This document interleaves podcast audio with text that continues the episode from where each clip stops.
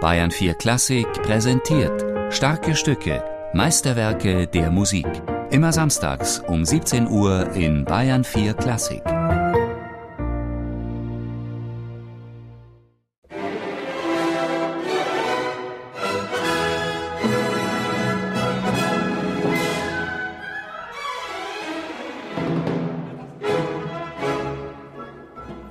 Nach einer unter Orchestermusikern gerne erzählten Anekdote probte Richard Strauss einmal seinen Don Juan mit den Wiener Philharmonikern.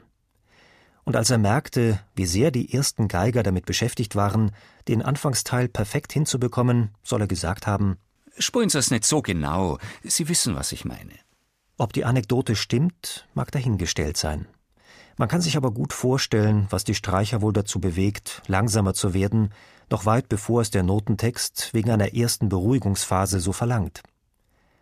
Eugen Jochum, erster Chefdirigent des BR Symphonieorchesters in den Jahren 1949 bis 1960, forderte jedenfalls bei der Probe im Jahr 1982 kein Nachlassen, wo es doch um so einen ungemein stürmischen Helden geht. Das ist eine ganz komische Gewohnheit, da immer langsamer zu werden. Das langsamer werden steht ausdrücklich später beim. Gell? Darf ich noch mal bitten? Also streng im Tempo bleiben.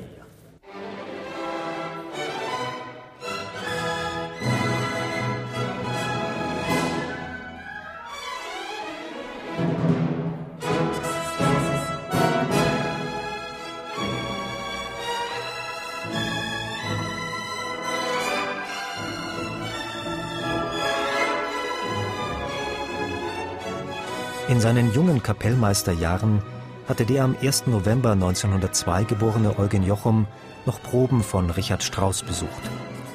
Aus dieser Zeit stammt seine Überzeugung, den Don Juan als Frühwerk von Richard Strauss zwar mit kraftvollem Ton anzugehen, aber dabei doch schlank zu bleiben.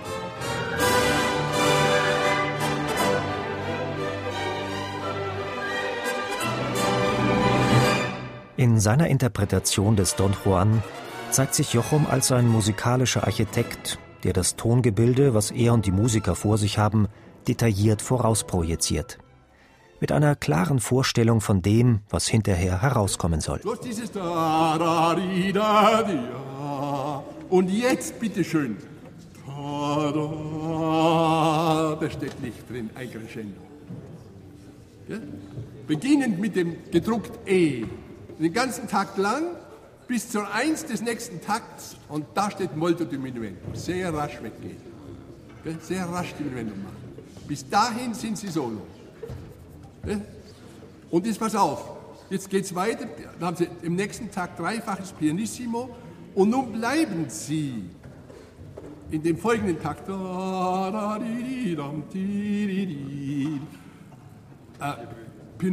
dreifaches Pianissimo lassen die Oboe dominieren, die übrigens sehr schön ist. Oboe solo lassen und dann kommen sie wieder mit dem Molto Espressivo. Und dann folgenden Takt. Mezzo fort. Gut.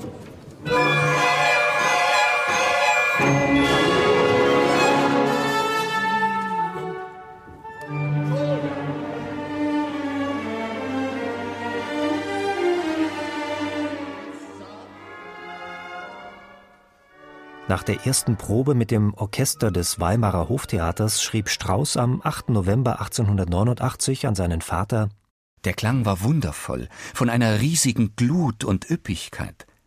Besonders schön klang die Oboenstelle in G-Dur.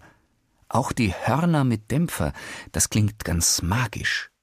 Ganz im Sinne des Dichters Nikolaus Lenau, dessen Text über Don Juan von 1844 so beginnt den Zauberkreis, den unermesslich weiten, von vielfach reizend schönen Weiblichkeiten, möchte ich durchziehen im Sinne des Genusses.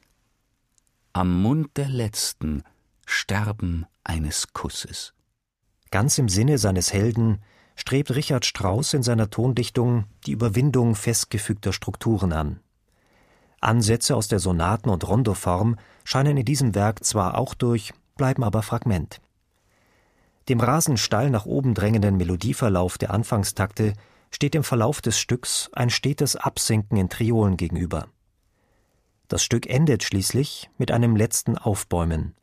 Im Text von Lenau heißt es dazu Und plötzlich ward die Welt mir wüst umnachtet. Vielleicht auch nicht. Der Brennstoff ist verzehrt, und kalt und dunkel ward es auf dem Herd.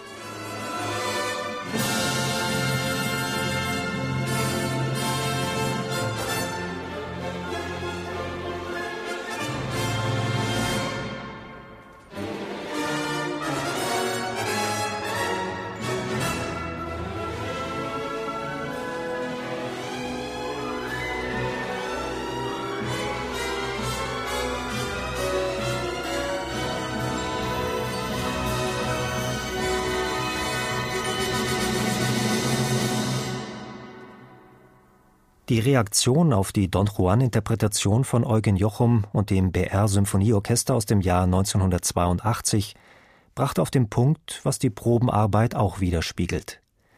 Am 8. Februar schreibt der Musikkritiker Wolfgang Schreiber im Rückblick auf das Konzert Jochum und das Symphonieorchester des Bayerischen Rundfunks geben einen vollsaftigen, in derber Lebenslust schäumenden Helden – Don Juan in Bayern gewissermaßen, vitaler Biertrinker mit Hang zur Ekstase.